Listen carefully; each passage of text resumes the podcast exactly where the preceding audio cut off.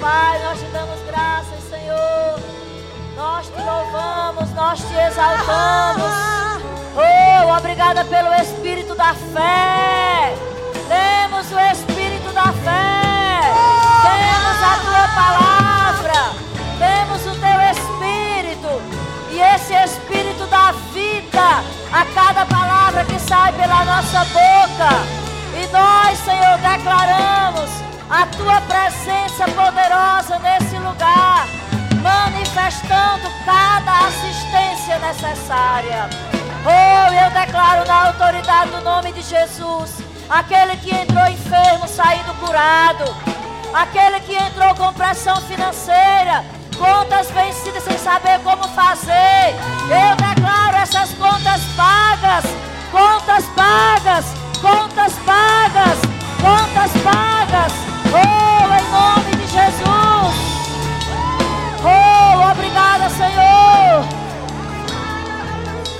Estava em aflição, a tua palavra, Senhor, na unção do teu espírito, manifestando refrigério.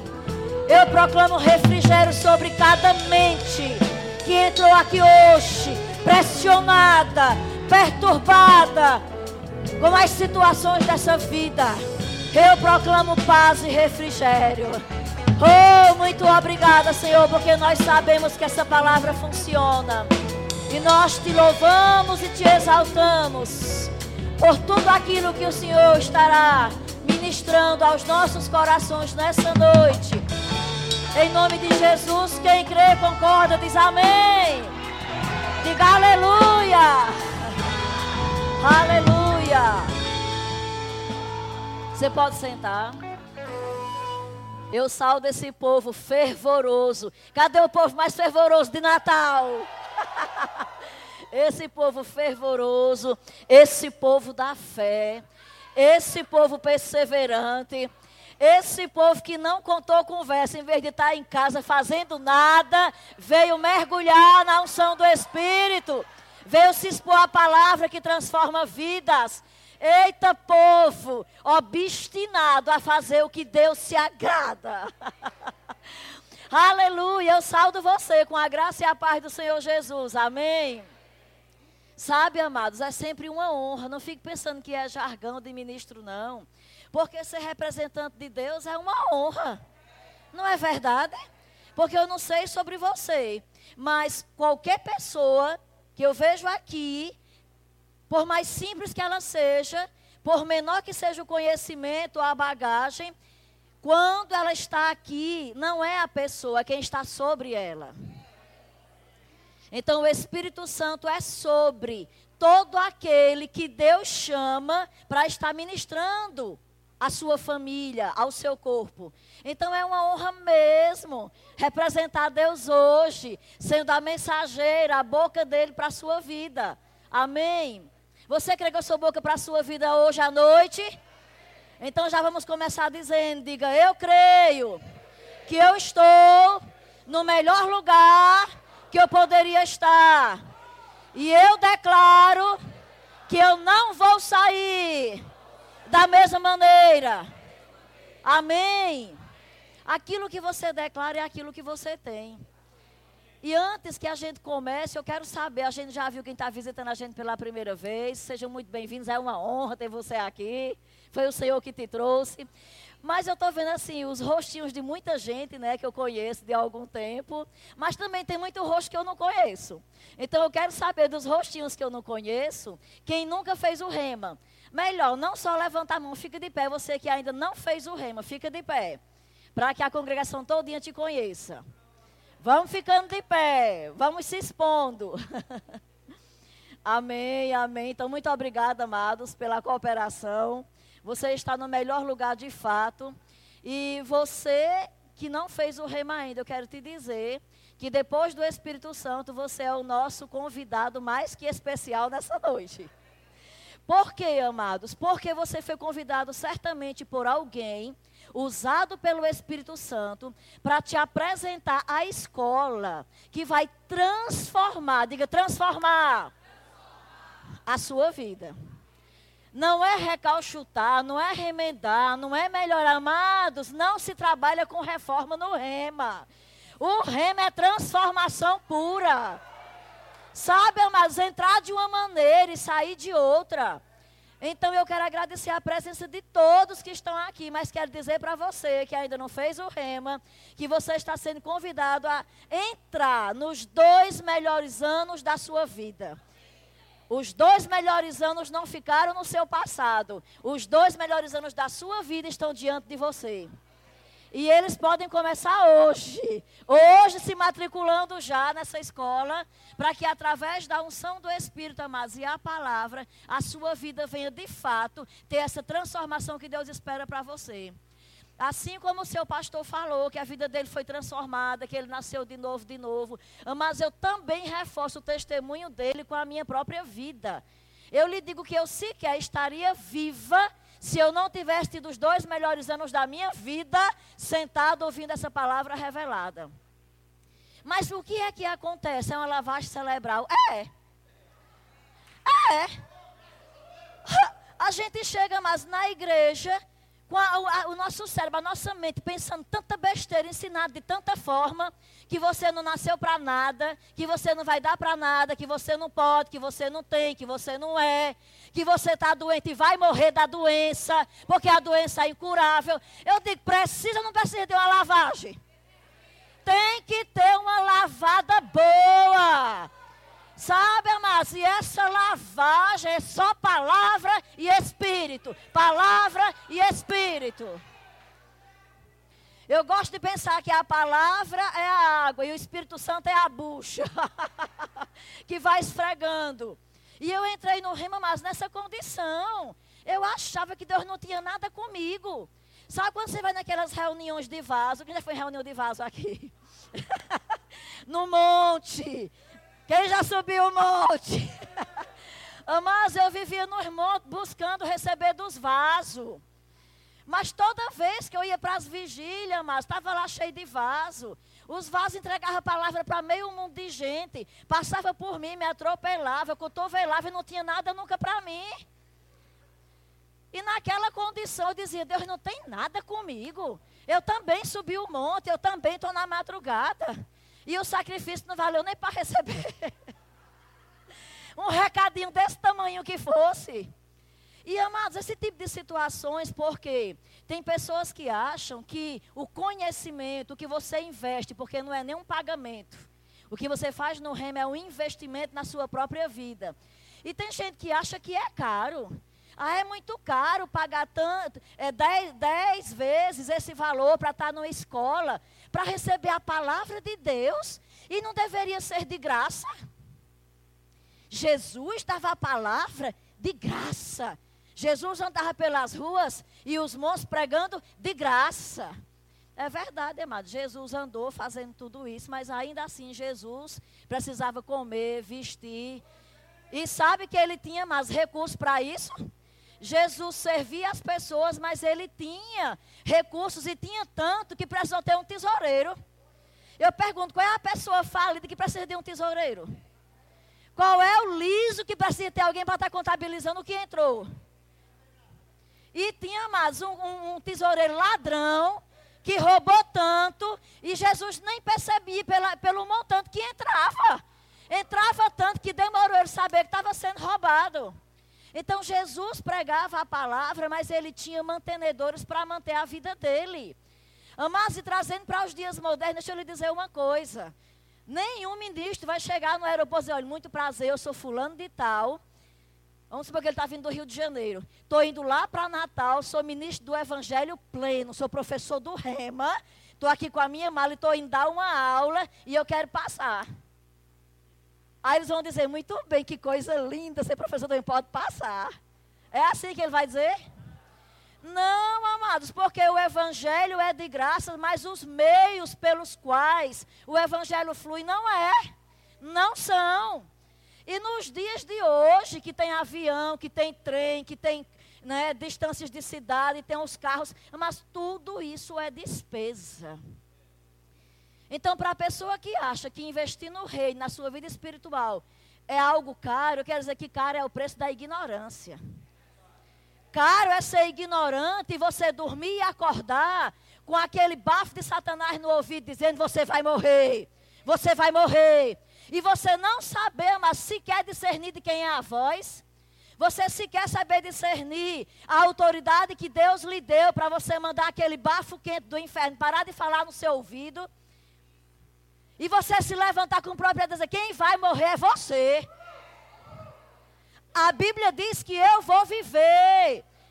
Eu te repreendo, cale-se, saia daqui agora.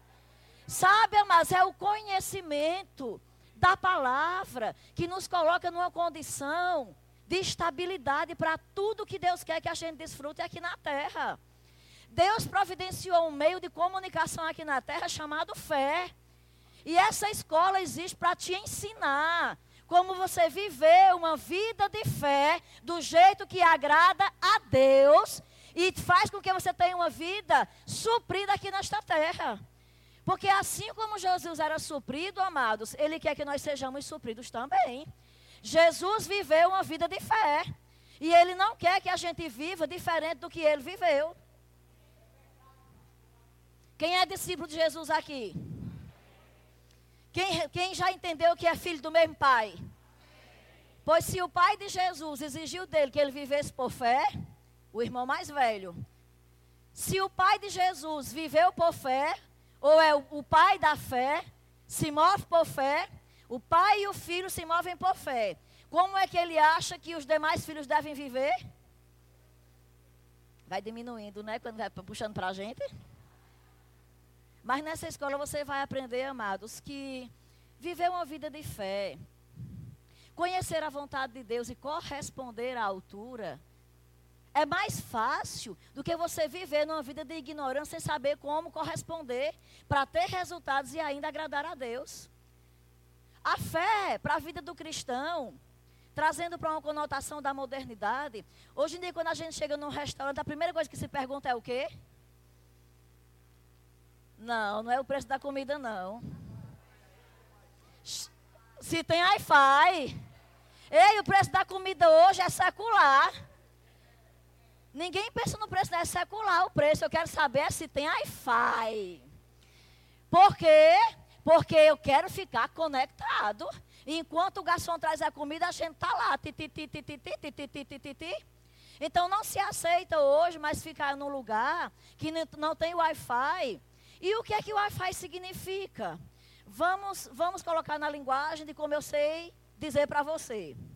É o acesso que você tem de se comunicar com o mundo. Pronto, é o portal. Eu acesso aquele portal e eu comunico com o mundo através do Wi-Fi. Não é assim? E sem Wi-Fi, hoje, é impossível ter comunicação com o mundo, sim ou não? Qual é o meio de ter comunicação? Wi-Fi. Sem Wi-Fi tem comunicação via internet? Não, mas o restaurante pode ser o melhor, o seu aparelho, mas pode ser tudo da melhor qualidade, mas se não tiver Wi-Fi, não tem comunicação. Eu quero te dizer que a fé é esse portal de comunicação entre eu e, e o, eu e meu Deus, você e o seu Deus. A fé. A fé é esse meio, é essa transmissão, é essa, é essa porta de acesso para a comunicação com o Pai, se chama fé. E a gente está muito entendido sobre o Wi-Fi. Mas estamos tão entendidos sobre a fé? Eita, glória a Deus. Sabe, amados, e a Bíblia diz que o reino de Deus funciona por princípios. E Jesus disse que ele veio trazer as chaves para a gente ligar e desligar as coisas aqui neste mundo. As chaves para ligar e desligar as coisas, Jesus deixou com a igreja. E sabia que uma das chaves para você ligar e desligar as coisas na sua vida chama-se fé? Irmã, eu recebi dentro desse chaveiro aí que Jesus veio trazer. Eu uso demais a chave da oração. Olha, eu oro de manhã, eu oro de tarde, eu oro de noite, eu oro, oro, oro. É uma chave. Mas quantas sabem que dificilmente uma mesma chave abre mais que uma fechadura? Quantos sabem que cada fechadura tem a sua chave apropriada?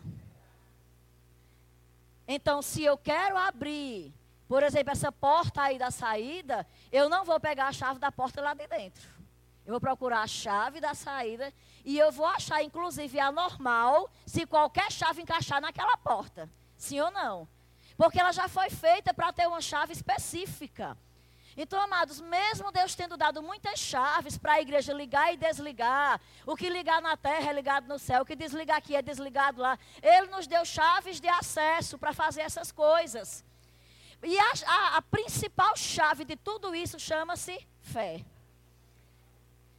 Então, se a situação está exigindo que você seja posicionado em fé, mas irmã, e se eu estiver em oração? A chave é fé. Mas se eu, se eu tiver praticando o amor, a chave é fé. E se eu decidir que eu vou louvar o dia todinho, a chave é fé. Se eu decidir ficar correndo até a muralha cair, a chave é fé. Quem está entendendo? Existem muitas condições, amados, na nossa vida que ainda não foram rompidas, porque estamos querendo abrir com a chave errada. E eu quero te anunciar que este é o ano do rompimento na sua vida. Eu quero te anunciar que a chave da fé é a chave que você vai estar acessando nesse ano. E amados, não é com sacrifício, não. Não é dando socos no ar, não. Você vai colocar a chave da sua fé lá na posição. Você vai girar. E a unção de Deus vai vir sobre a sua vida e vai te favorecer. Aquilo que você pelejou em anos. Irmã, faz tantos anos que eu pelejo para ter isso. Irmã, faz tantos anos que eu creio. Faz tantos anos que eu oro. Faz tantos anos que eu desejo. Faz tantos anos que eu pago, pago e parece que não acaba nunca essa conta. Faz tantos anos. Esse é o ano da facilidade de Deus na sua vida. Mas é ano de rompimento e um rompimento com multiplicação. Quem recebe rompimento e multiplicação. E sabe como é que você vai romper nessas áreas que você já botou tanta força, tanta força? Você vai simplesmente, amado, se agarrar com essa chave da fé. Vai tomar a sua posição. Eu estou posicionado hoje, Senhor, é a chave da fé, já girei. E depois que eu girei essa chave, Outra palavra não vai sair da minha boca. Eu posso, eu consigo, eu venço, eu faço, eu vou. Esse é o meu ano. Mas já começa dizendo o que você quer que seja. A gente passa tanto tempo dando desculpa. Não vou fazer por causa disso. Ah, não vou fazer o rema, porque tem três meninos. O ano que vem eu faço. Não vou fazer o rema porque eu trabalho. O ano que vem eu faço. Não vou fazer o remo porque eu estou cuidando de uma pessoa que está doente na minha casa. O ano que vem eu faço. Não vou fazer o rema porque estava me preparando para fazer, mas passei num concurso o ano que vem eu faço. Eu pergunto, o ano que vem vai pedir demissão do emprego? Vai dar os meninos vender? Vai fazer o que com os meninos no ano que vem? E com a promoção que chegou? E o emprego? Ei, amado, é tempo da gente entender que uma vida de fé é você simplesmente posicionado, Senhor, essa é a tua vontade para a minha vida. Eu já entendi que o Senhor quer que eu aprenda essa palavra. Eu não vou ficar narrando nem descrevendo quantos obstáculos eu tenho. O Senhor quer que eu faça isso, eu vou me posicionar. Eu vou pegar a minha ficha, eu vou preencher a minha ficha, eu vou me matricular. E Senhor, eu confio que tudo que diz respeito à minha vida, o Senhor vai estar administrando e favorecendo, porque eu estou obedecendo a sua palavra.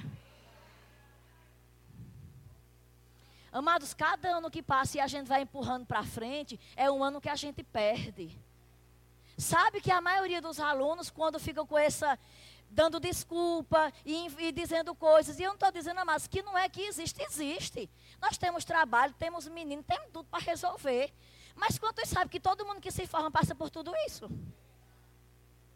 Tem um idoso que cuida, tem um doente que cuida, tem, ah, mas vai fazendo tudo. Por quê? E quando você se posiciona para agradar a Deus, porque fé agrada a Deus, agora não é mais você sozinho. De repente aparece quem fica com os meninos. De repente você eh, percebeu que a melhor coisa é botar os meninos no Rema Kids, bota os meninos no Rema Kids, mas meu filho, toda vida que pergunta quem já fez o Rema Kids, levanta a mão. Eu já cansei de dizer ele, Gustavo, não está fazendo. Eu fiz o rema, ele não perguntou se era o Kids. Porque ele fez tantas vezes o rema Kids e ele está tão consciente que o que aquelas pessoas vão aprender é o que ele já sabe, que ele levanta a mão. Então Deus ama tanto a mim e a você que ele preparou o Rema Kids. Você ainda pode trazer seu filho, mas e ter a família toda sendo influenciada. Então, diga comigo, diga, caro é o preço da ignorância. Amém? Digo, conhecimento é barato demais. Sabe, amados, porque o conhecimento de como você usar a sua fé, o que é fé? Às vezes a gente está conversando com uma pessoa, ah, mas vocês só falam em fé, fé, fé, fé, fé. É tanta fé. E o que é que essa fé faz? O que é que essa fé pode? Onde é que essa fé pode me levar? O irmão Reiga, que o pastor mencionou aqui no início da aula, mas nós estamos debaixo de um ministério, de uma unção, de ensino da palavra, por causa de um homem que decidiu acreditar num versículo da Bíblia. Você sabe o que a pessoa está acamado, desenganado pela maioria dos médicos da região, e os melhores médicos, ele tinha uma doença no sangue e tinha um coração crescido. Para aquela década, que eu não lembro mais qual foi, de, sei lá, uns, uns, oito, uns, mais, uns 100 anos atrás, quase 100 anos. Ele foi acometido dessa doença. E os médicos disseram: olhe, ele não vai, não vai chegar aos 17 anos. Mas um ano e meio em cima de uma cama, com os melhores médicos dizendo: não tem jeito, vai morrer. Porque além do coração deformado, crescido, inchado, tem uma doença incurável no sangue. O sangue e o coração, as duas coisas importantes para o organismo funcionar. As duas coisas comprometidas, amados, dizem que os pastores daquela família iam visitar a família para consolar já. Imagina aí o seu líder espiritual e na sua casa ali consolado de um filho que está ali num leito, mas já dizendo, ele vai morrer. Olha, mas confia na graça, o Senhor é ter um consolador, o Senhor é teu consolador. Ele vai te ajudar. Quando ele partir, a dor é grande, mas vai ter um ajudador. Era mais ou menos quem quer. Quem quer um pastor desse lhe aconselhando na sua casa? Era esse o tipo, mas de conselho e de, de, ajuda que a família do irmão Reagan recebia. Não tinha ninguém com conhecimento para dizer, olhe, se posicione. Se posicione em fé, a sua fé vai te levar à cura que você precisa. Não tinha. E ele ali deitado, não tem nada para fazer, vou ler a Bíblia. Lendo a Bíblia, mas ele lendo a Bíblia constantemente, de repente o Espírito Santo deu um zoom. Em Marcos 11, 23. Aquelas letras cresceram diante dos olhos dele.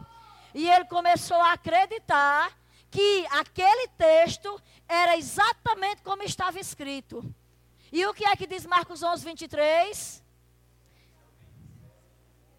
Ergue-te, lança-te no mar, e não duvidar no seu coração, mas crer que se fará o que diz, aquilo que disser, diga aquilo que disser. Aquilo que disser, lhe será feito. Mas foi só esse versículo que ele agarrou e disse: Quer dizer que se eu disser com a minha boca, crendo no meu coração, que eu sou curado, eu me agarrar com essa verdade e eu disser e permanecer firme no que eu disser, eu vou me levantar dessa cama, eu recebo a minha cura, e foi isso que ele entendeu.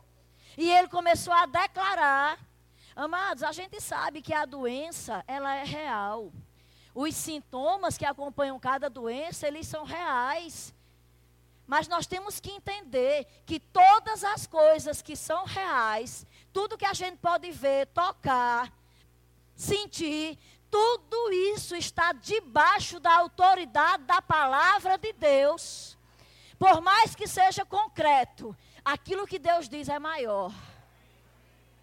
E ele começou a declarar, a declarar essa palavra: eu sou curado, eu sou sarado, mas deformado, magricelo, e, e não tinha força nem para se levantar naturalmente falando, muito alto, muito magro. E depois que ele começou a declarar, um dia o Espírito disse a ele: Você vem dizendo que você é curado. Ele disse, Marcos 11, 23 disse: Que se eu crisse e falasse, isso ia acontecer para mim. Ele disse: E o que é que faz uma pessoa curada 11 horas deitada? Quem está entendendo? Sabe, amados, a fé vai primeiro nos convidar a tomar uma posição. A agir à altura, não do que você vê, não do que você sente, não do que você toca, não do que aquele médico, por melhor que ele seja, mas um perito, ele é o melhor, ele estudou, é fato. Mas a palavra de Deus, ela tem autonomia na minha vida e na sua. Porque a fé não nega o fato, mas a fé transforma. Era um fato que aquele homem estava doente, era um fato que ele ia morrer, mas ele se agarrou com a fé. Ele ergueu braços espirituais, ele acolheu no coração a palavra, e depois que ele acolheu, ele disse: Eu vou viver. E depois que o Espírito corrigiu ele, pois se levante. Porque 11 horas de cama sem estar doente não existe, se levante. E desde esse dia ele passou a fazer as refeições na mesa. Mesmo indo se a, segurando numa coisa e outra, mas ele se posicionou, vou comer à mesa. Mas depois de um período fazendo isso, cada dia que ele se levantava para praticar algo diferente, os sintomas iam desaparecendo. Cada dia ele estava melhor, cada dia ele estava melhor. Resumindo, ele morreu com 86 anos, se eu não me engano. 86 anos, e eu te pergunto: o prejuízo que eu e você teríamos se o irmão Reagan tivesse aceitado a morte como a coisa final, aquela doença como a coisa final para a vida dele? Aquele diagnóstico, não, os médicos disseram, não tem jeito.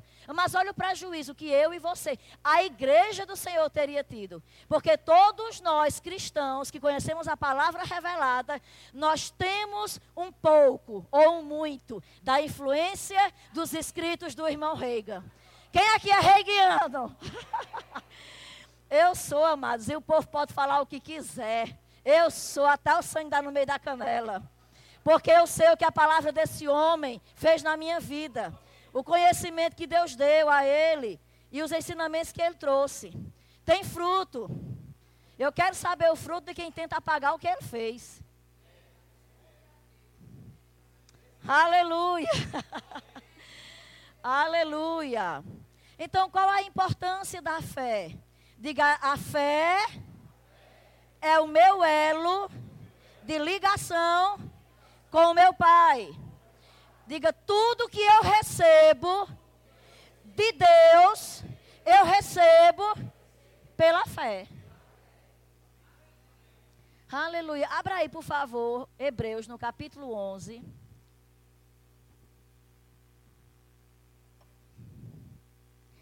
Aleluia.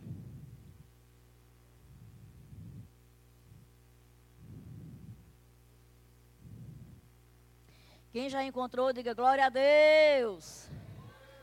Quem está procurando, diga: minhas contas estão pagas, minhas necessidades supridas e tem muito dinheiro sobrando. Aleluia! E para que esse dinheiro está sobrando? Para investir no reino, para investir em pessoas, para promover pessoas para estar fazendo rema. Amém, amados? O reino de Deus quem faz acontecer são os filhos de Deus. Hebreus capítulo 11, o versículo 6 diz assim: Sem fé é impossível, diga impossível, agradar a Deus. Pois quem dele se aproxima precisa crer que ele existe e que recompensa aqueles que o buscam. Diga glória a Deus.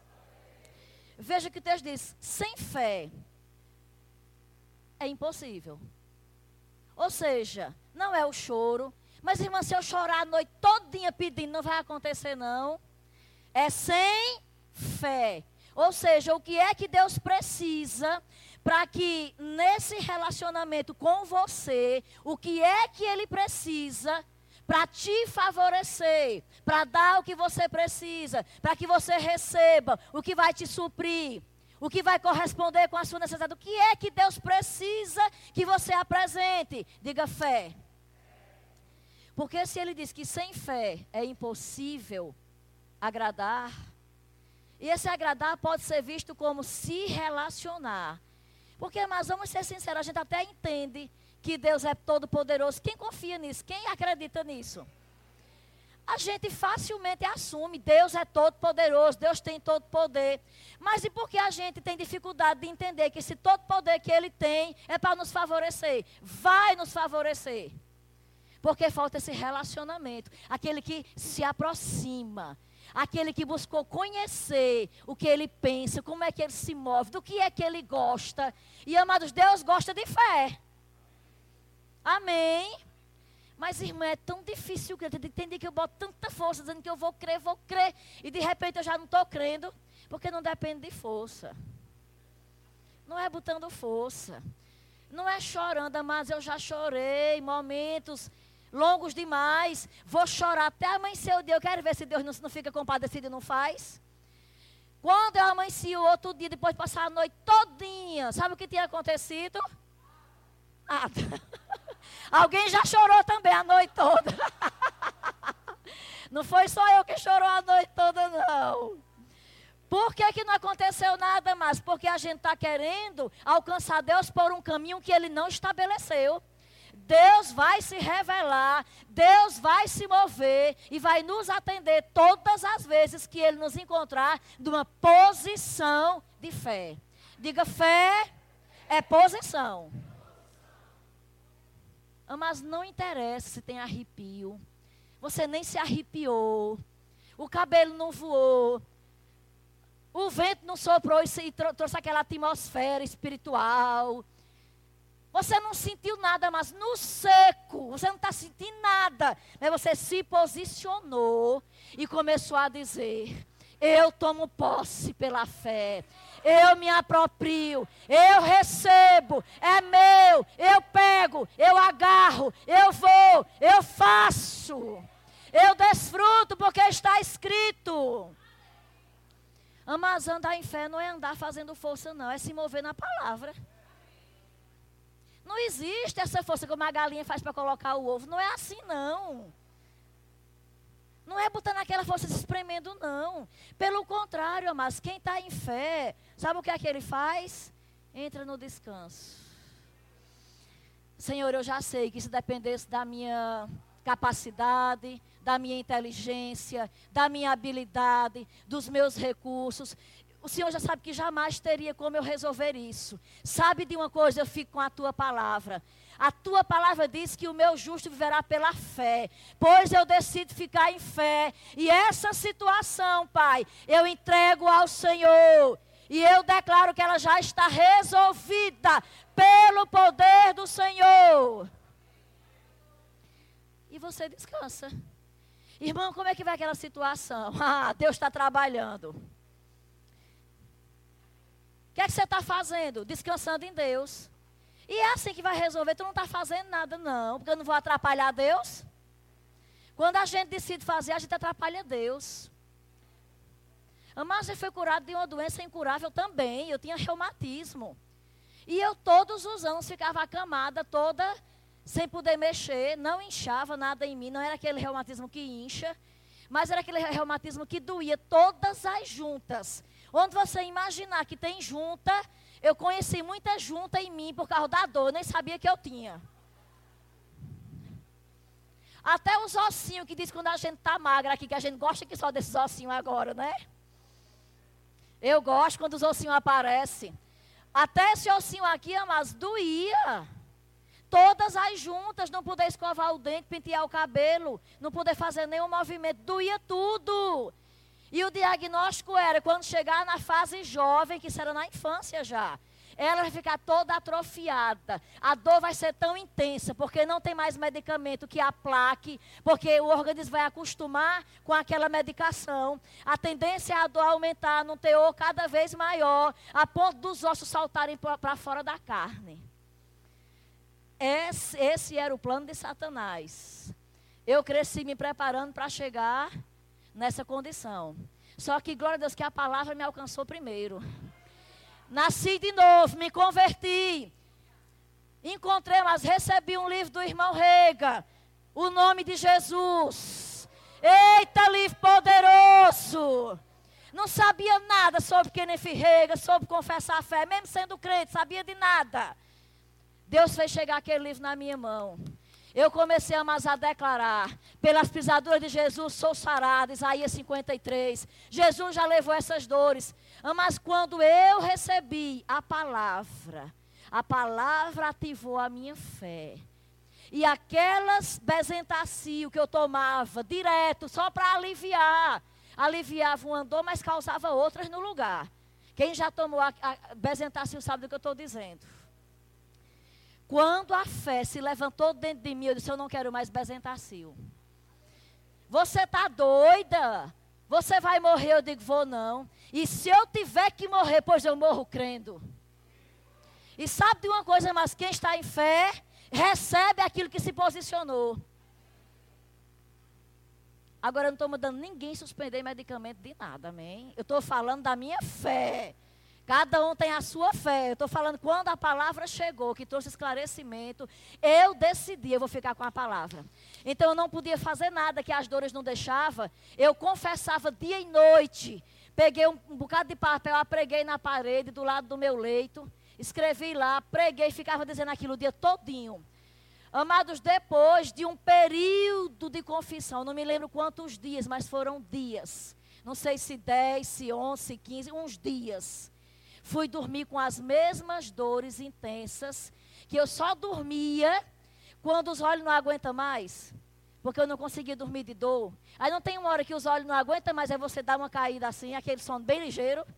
Pronto, quando eu peguei naquele sono, que eu acordei depois de horas de sono, quando eu acordei, amados, que eu me levantei normalmente, sem nem me lembrar do que estava escovando os dentes já, eu estou escovando os dentes. Cadê as dores? Cadê a dor do braço, da perna, da boca? Livre, mas totalmente curada. Eu quero te dizer que fé funciona. Funcionou para o irmão Reagan, funcionou para a minha vida e funciona para você. Sabe por que nós temos aceitado tanta situação que o diabo traz? O diabo pressiona, aperta, acocha diz que vai matar, traz condenação, e o, e o crente fica ali sofrendo, porque não aprendeu ainda que ele é um condutor do poder de Deus aqui na terra, e que basta ele tomar uma posição de fé. Porque, amados, a fé é como a luz. Essa sala estava totalmente escura. Mas alguém chegou e simplesmente tocou no interruptor. Não foi assim? E o que houve com as trevas que estavam aqui? Elas foram embora, dissipou. Mas onde fé chega, a morte sai. Onde fé chega, a dor sai. Onde fé chega, a falta tem que sair, amados. Não tem como. Assim como a luz não fica brigando com a trave. Eu cheguei primeiro, mas eu quero ficar agora. Sai você, não, fica aí. Não tem briga. Quando a fé chega, ela coloca em ordem tudo aquilo que estava em desordem. E é por isso que o diabo tem tentado segurar tantos crentes sem conhecer a respeito da fé. Porque ele sabe que se você aprender sobre fé, você agora é um perigo contra ele. Diga, eu estou me preparando para ser um perigo para Satanás. Amém? E não tenha medo de dizer não, mas Satanás, diga de boca cheia, eu estou me preparando para ser um perigo para Satanás tenha medo de dizer não. Irmã, porque não pode falar o nome dele, não. Quem disse?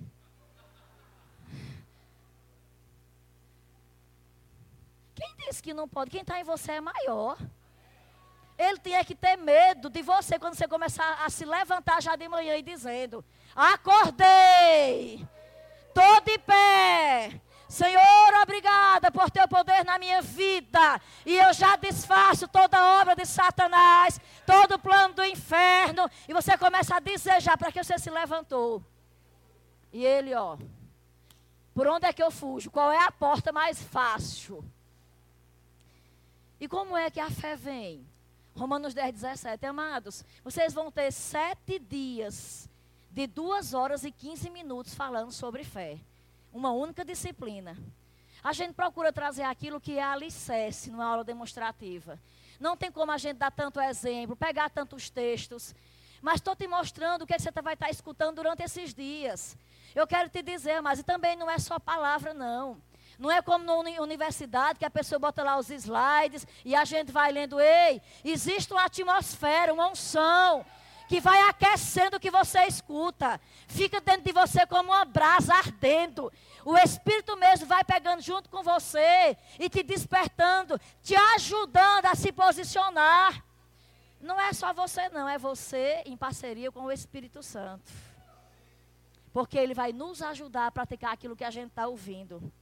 Então, Romanos 10, 17 diz: Consequentemente, a fé vem por se ouvir, e ouvir a mensagem. E a mensagem é ouvida mediante a palavra de Cristo. Diga a fé, vem por se ouvir.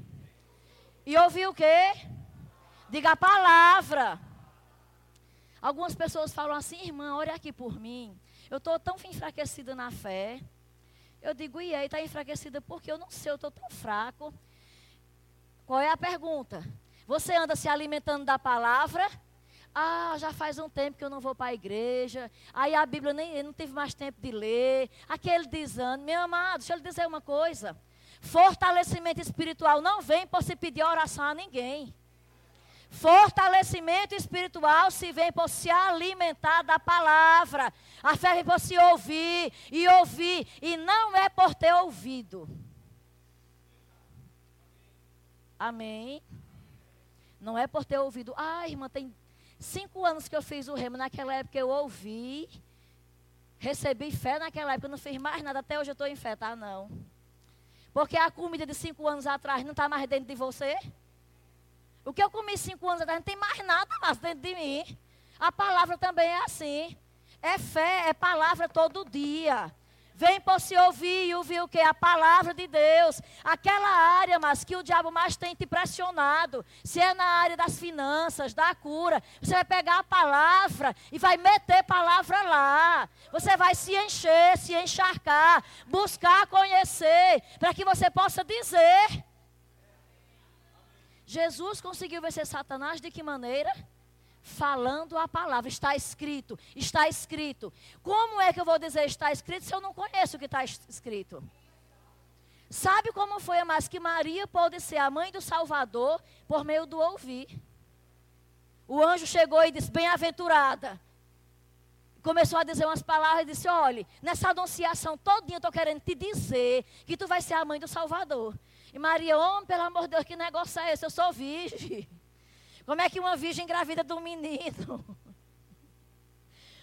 Se nesses dias a gente acha um negócio meio louco, imagine naquela época. Mas aquele anjo anunciou, mas que ela haveria de ser mãe.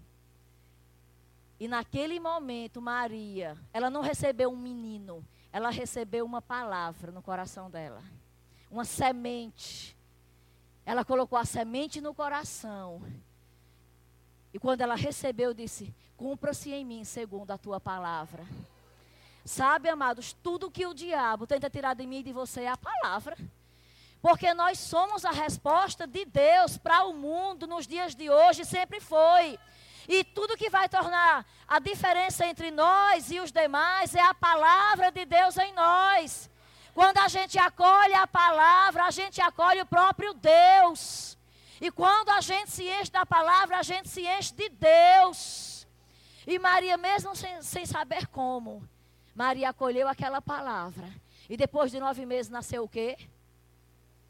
Jesus nasceu, mas ela não recebeu um menino, ela recebeu a palavra.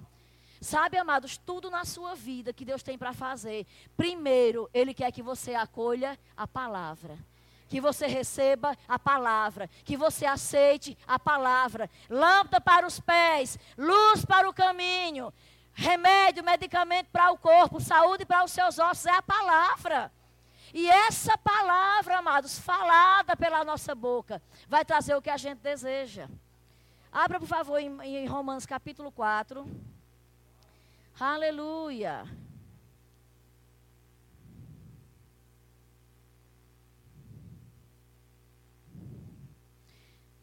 Enquanto você procura Romanos 4, eu vou ler aqui rapidinho um outro texto, só para a gente colocar mais bases. Você não precisa abrir, não, você só escuta. Acha Romanos 4 e segura aí. Atos 14, 8 diz assim: Enquanto estava em Listra, Paulo e Barnabé encontraram um homem com os pés aleijados. Sofria desse problema desde o nascimento e, portanto, nunca tinha andado. Estava sentado e ouvia, diga, ouvia. Diga, esse homem ouviu a palavra. A fé vem como? Ouviu o quê? A palavra de Deus. Então esse homem ouviu Paulo pregar. Paulo olhou diretamente para ele, vendo que ele tinha fé para ser curado, disse em alta voz: Levante-se e o homem se levantou de um salto e começou a andar, a correr, a pular, a saltar. Veja, mas ele escutou Paulo dizendo: o homem era paralítico de nascimento. Não era aquele que passou um carro em cima dele, que atropelou. Ele nasceu, ele nunca soube o que era andar. Mas ele ouviu a pregação do Evangelho. Paulo estava falando a respeito de Jesus que não mudou, que curou nos dias passados, que cura hoje. A pregação de Paulo era o evangelho, era sobre Jesus. O que ele poderia fazer por aquele homem. E o homem escutando, Paulo percebeu, porque a fé pode ser vista. Sabe, mas como é que a gente percebe fé? Numa noite como essa, aquele olho que fica assim, ó, brilhando. Você sabe logo que está recebendo. O olho está concentrado, não está ouvindo como escuta qualquer coisa. Como você assiste o jogo do Brasil numa final? Seu olho fica assim, sonolento. Você se distrai com qualquer barulho. Duvido. O Brasil na final, como é que o olho da gente fica? Vidrado. Mas o homem estava assim, olhando para Paulo. Quer dizer que tem jeito para mim. Quer dizer que eu posso andar. Essa palavra tem poder para me colocar de pé. Aí Paulo disse: se levante. Estou vendo que tem fé aí, fica de pé. Mas o homem deu um salto e saiu andando. E foi livre. É a palavra que nos coloca, amados. Irmão, o que é essa fé? É uma firme convicção, Hebreus 11, 1. É uma firme convicção, baseada no que se ouve. Se ouve do quê? Da palavra de Deus. O que é uma firme convicção? É aquela teimosia. Se Deus disse, é o que Deus disse. Deus disse que eu vou viver. Deus disse que eu vou viver. Deus disse que eu vou pagar essas contas. Deus disse que eu não vou ter prejuízo. Deus disse que Ele me guarda onde quer que eu vá. Deus disse, amados, Deus pode mentir. Como é que a gente tem dificuldade de crer numa coisa que Deus disse? Mas, irmã, é só a Bíblia. Não, amados. A Bíblia é a palavra de Deus falando com você. Falando comigo. A gente tem que agarrar. Uma firme convicção. Um exemplo bem prático. Para as mulheres. Os, os maridos também participaram disso. Quando a gente vai no, no médico e faz aquele exame beta. Para saber se está grávida. Quem já foi aqui fazer o exame beta para saber se está grávida? A gente não tem muita coisa evidente, né, Lucerna? A gente tem uma suspeita por alguma coisa, mas a gente não estava ali desejando. E toma trabalho, né? Trabalhou a noite anterior, as outras noites também. Você sabe o que você fez, trabalhou. Aí começou a vir algumas situações que você diz: Eu estou querendo. Só pode ter acontecido. Não tem nada, a barriga está do mesmo tamanho, nada mudou no corpo. Aí você vai lá, um pouquinho de sangue que tira. Lá vem a moça com o exame, que quando você abre, diz positivo. O que é que a pessoa que está desejando esse positivo faz com esse papel na mão? Faz assim. Ixi, deu positivo. É assim? Meu Deus! Positivo! Eu estou grávida! Eu estou grávida! Ah, mas é apenas um papel. Mas é o resultado de algo que se deseja. O exame está dizendo que a pessoa está grávida. Ela não está sentindo nada, nada aconteceu no corpo dela, não teve nada para constatar, mas um papel disse que a pessoa está grávida e ela celebre o marido e a família e compre enxoval e começa a preparar o quarto do menino sem ter nenhum sinal. Sabe o que é isso, amados? É um simbolismo do que você deve fazer com essa palavra. Deus disse que eu tenho. Oh, aleluia! Deus disse que eu posso. A palavra está dizendo que você tem, que você pode, que você é amado, que você é guardado, que você é protegido. Que por mais que não tenha nenhuma evidência física diante dos seus olhos, aquilo que Deus disse a seu respeito vai se cumprir.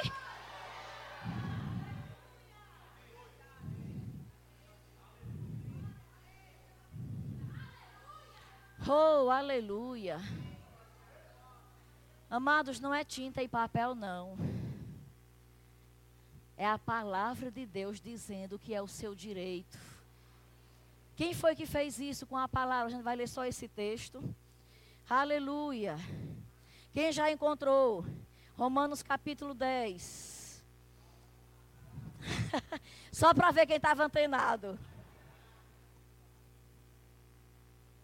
A gente está encerrando. Eu encontrei ali o relógio agora, fica tranquilo, está tudo certo. Eu não, eu não, vou, eu não vou fazer uso do, da, da liberação do pastor até meia-noite, não, tá certo? Eu quero que você volte nas outras aulas. Aleluia. Quem encontrou Romanos? Pronto, só falta eu. Achei, vamos lá. Diz assim: Como está escrito: eu constituí pai de muitas nações. Ele é nosso pai aos olhos de Deus em quem creu. O Deus que dá vida aos mortos. O que é que Deus faz? Sabe o que isso significa, amados? Que para Deus o fim não é a morte. Porque mesmo depois de morto, Ele pode dar a vida. Preste atenção, mas no poder que esse Deus tem, isso aqui é o seu resultado de exame em Deus. Isso aqui é o poder do Deus no seu resultado que você deseja alcançar nele. Vamos continuar. Romanos 4, 17. O Deus que dá vida aos mortos e chama, diga chama. Diga chama. A existência, coisas que não existem, como se existissem. Abraão, contra toda esperança, em esperança creu tornando-se assim pai de muitas nações, como foi dito a seu respeito, assim será a sua descendência. Sem se enfraquecer na fé, reconheceu que o seu corpo já estava sem vitalidade, pois já, já contava cerca de 100 anos de idade, e que também o ventre de Sara já estava sem vitalidade. Mesmo assim, não duvidou, nem foi incrédulo em relação à promessa de Deus, mas foi fortalecido em sua fé e deu glória a Deus, estando mais ou menos convencido. Como era que ele estava? Eita glória! estando plenamente convencido de que ele era poderoso para cumprir o que havia prometido. Em consequência, isso lhe foi creditado como justiça. O grupo de música pode vir já, por favor. Deixa eu terminar de explicar aqui. Presta atenção, amados. Eu falei que a fé, ela não nega o fato. Se a doença está ali, o médico disse: não tem jeito, vai morrer. A situação de Abraão era essa. Amados, Deus dito: você vai ser pai de multidões, de nações. Mas quando Abraão olhava, sei lá onde que ele podia ter uma imagem, acho não sei se na água naquela época, algum lugar ele tinha como ver a imagem. O que era que ele via, mas um veinho, com as coisinhas tudo penduradinhas já, porque disse que não tinha vitalidade. Então o braço tinha um negócio pendurado, a perninha tinha outro, e aquele negócio também, né? um negócio todo complicado. Ele não via vitalidade, nenhum sinal de quem ainda faz alguma coisa. Mas e Sara, além de toda pendurada também, era estéreo. Como é que a pessoa, já com tudo caído, quando era mais jovem, não conseguiu engravidar estéreo? Como é que depois de velha com tudo já fora de ordem, porque a lei da gravidade é real, que a gente acredite ou não, ela está aí. Então chega uma hora que tudo começa mesmo a mudar. Não tinha mais nenhum sinal de juventude. Mas a Bíblia diz, amados, que Abraão creu no Deus que ressuscita mortos e que chama, chama, chama. Eu quero que você pegue agora essa parte da administração. Chama a existência aquilo que não existe como se existisse. E diz que, mesmo ele entendendo que naturalmente não tinha como, Abraão se fortalecia na fé, dizendo: Deus, eu não sei como vai ser, mas o Senhor disse que eu vou ser pai, eu vou ser pai, e vai ser uma nação tão numerosa como as estrelas do céu e a areia do mar. Deus disse: Eu creio, eu sou pai de multidões. Eu sou pai de multidões. Onde estão os filhos? A semelhança da fé de Abraão. Cumpriu-se ou não cumpriu-se a promessa? Amados, não interessa qual o tamanho da impossibilidade. Você vai abrir a sua boca e você vai chamar, chamar, chamar, chamar. Por quê? Porque a fé tem uma ação correspondente. Se eu estou em fé, eu tenho que fazer alguma coisa que vai me denunciar que eu estou em fé. Sim ou não? O que foi que Abraão fez? Abraão fez? Ele ficou dizendo que ia ser pai. Deus chama, o próprio Deus amado chama a existência. Quando foi que Deus chamou? Lá em Gênesis. Existia escuridão, trevas. Deus disse: haja luz. Haja separação entre água e terra. Haja isso, haja, haja, haja, haja, haja. Deus chama o que não existe como se existisse. Agora, lá em Efésios 5:1 diz: sede imitadores de Deus como filhos amados. Quem é filho de Deus aqui? Quem quer imitar a Deus? E o que é que aquele que imita faz em relação ao outro? Copia. O que imita, reproduz o que vê o outro fazer. Então, se Deus criou tudo chamando, se Jesus disse que era crendo com o coração e falando com a boca, a fé funcionou para Deus, Deus falando. Para Jesus, Jesus falando. Para você vai ser como? Diga falando, chamando. Como é que a gente chama, irmã? A Bíblia diz, amados, que no reino espiritual tudo já está feito. Tudo já está provido. Imagine aí, preste atenção na dimensão que a gente não está vendo, existe um armazém bem grande. Nesse armazém tem dinheiro, tem promoção, tem roupas, tem viagens, tem saúde. Tudo que você imagina de bom aqui nesta vida está aqui em cima. Está nesse armário, acima desse teto. Acima desse teto tem uma grande dispensa com tudo Ai, o meu, meu maior desejo é viajar o mundo. As passagens estão lá. Meu desejo é ter dinheiro para suprir a minha casa e quem mais? E se eu me encontrar no meu caminho precisando, o dinheiro está lá. Não, o que eu queria mesmo, irmã, era pegar a minha cura, porque essa doença me atormenta. Está aqui em cima. A saúde, o dinheiro, a condição. O que tem me atormentado é uma falta de paz. A paz está aqui também. Irmão, como é que eu tiro de lá para cá? Como foi que Deus fez tudo acontecer? Falando. Jesus disse que era como? Falando. Aí pela fé, mas é como se a gente estivesse levantando braços espirituais. A gente pega de lá e traz para cá.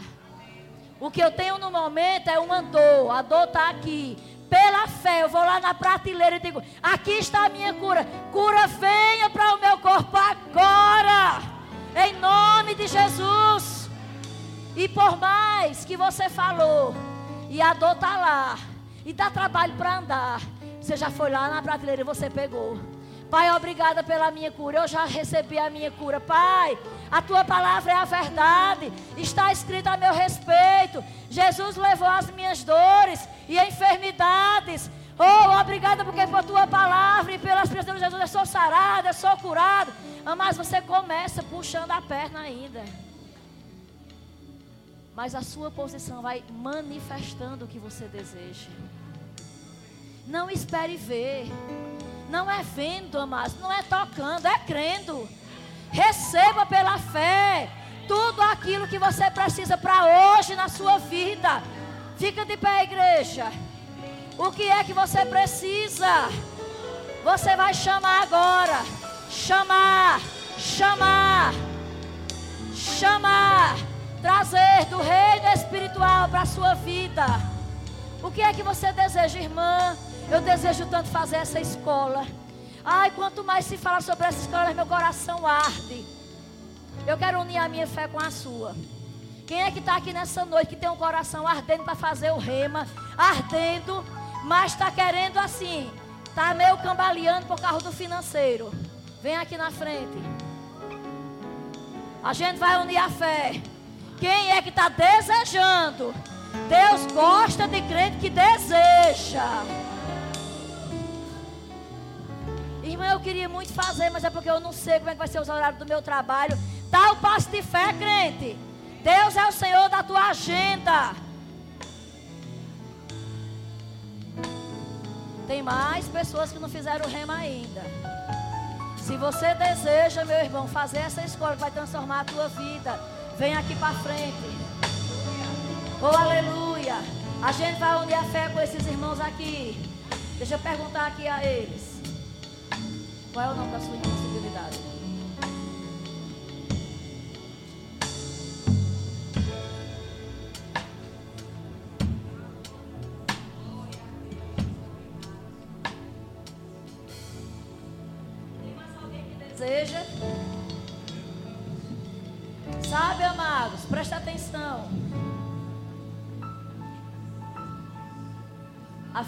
Cristão é uma vida de fé.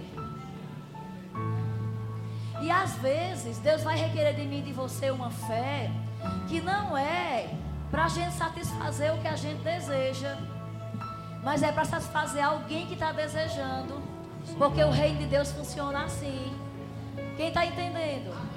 Deixa eu dizer uma coisa, eu vou dar meu passo de fé. A matrícula desse aqui é minha. Quem vai adotar esses? Vamos lá, igreja. A matrícula desse aqui é minha. E a gente vai declarar que todas as parcelas vão chegar. Porque o passo de fé vai ser a matrícula. Agora tem mais três precisando ser adotados. Já chegou a dessa também. Vamos, celebra! Oh, aleluia!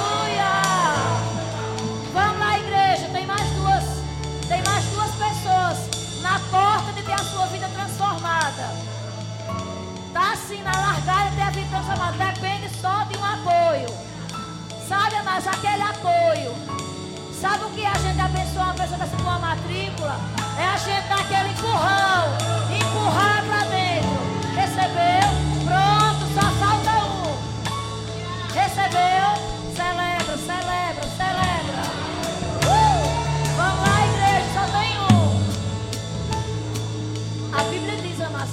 coisa é dar do que receber. Quando eu fiz o rema, eu não tinha condição, mas dois anos pessoas investiram em mim. Nem me conhecia. Eu pergunto, você acha que valeu a pena para essa pessoa que investiu em mim? Ei, você está do lado de pessoas que você não sabe onde ela vai chegar. Acredite, meu irmão.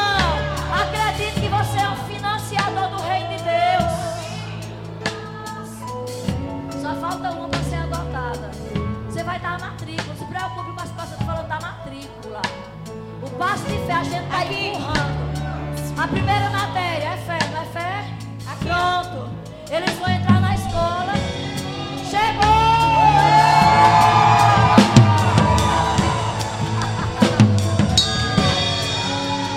Deixa eu lhe dizer uma coisa, meu irmão. A fé não é egoísta. Às vezes o passo de fé é para favorecer alguém. Eu não tenho nem noção do que Deus tem na vida desse irmão, mas uma coisa eu sei: planos de paz. Eu posso estar diante de um Paulo que eu nem imagino.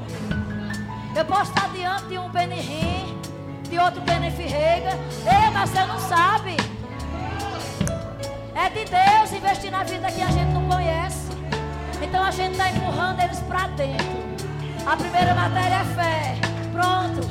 Está tudo feito. Eles vão receber a palavra. E eles vão mais praticar. E eles vão ter o resultado por si mesmos. Glória a Deus.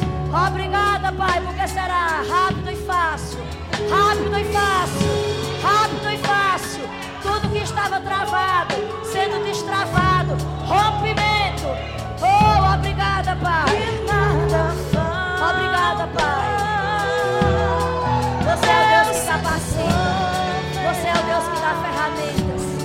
A porta que você abre, ninguém pode fechar. Obrigada, Senhor pela construção começada na vida desse irmão.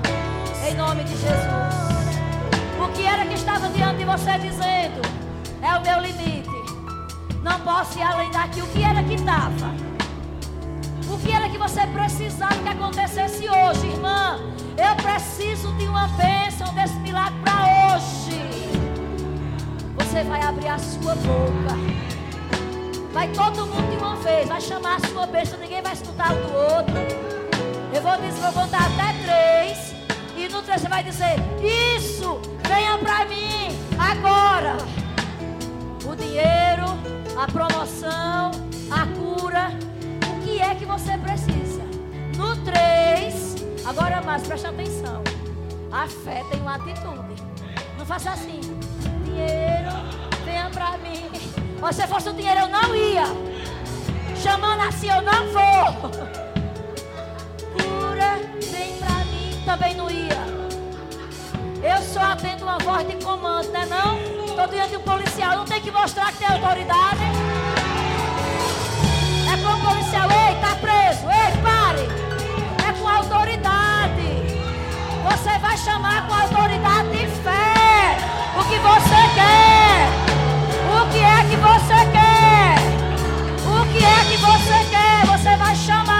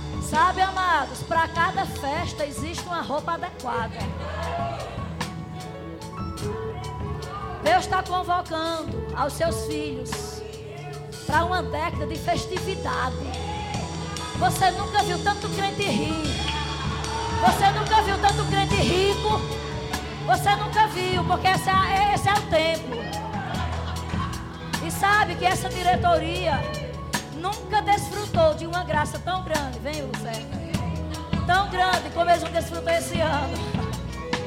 Essa diretoria vai trabalhar debaixo de uma ação diferenciada, uma assistência.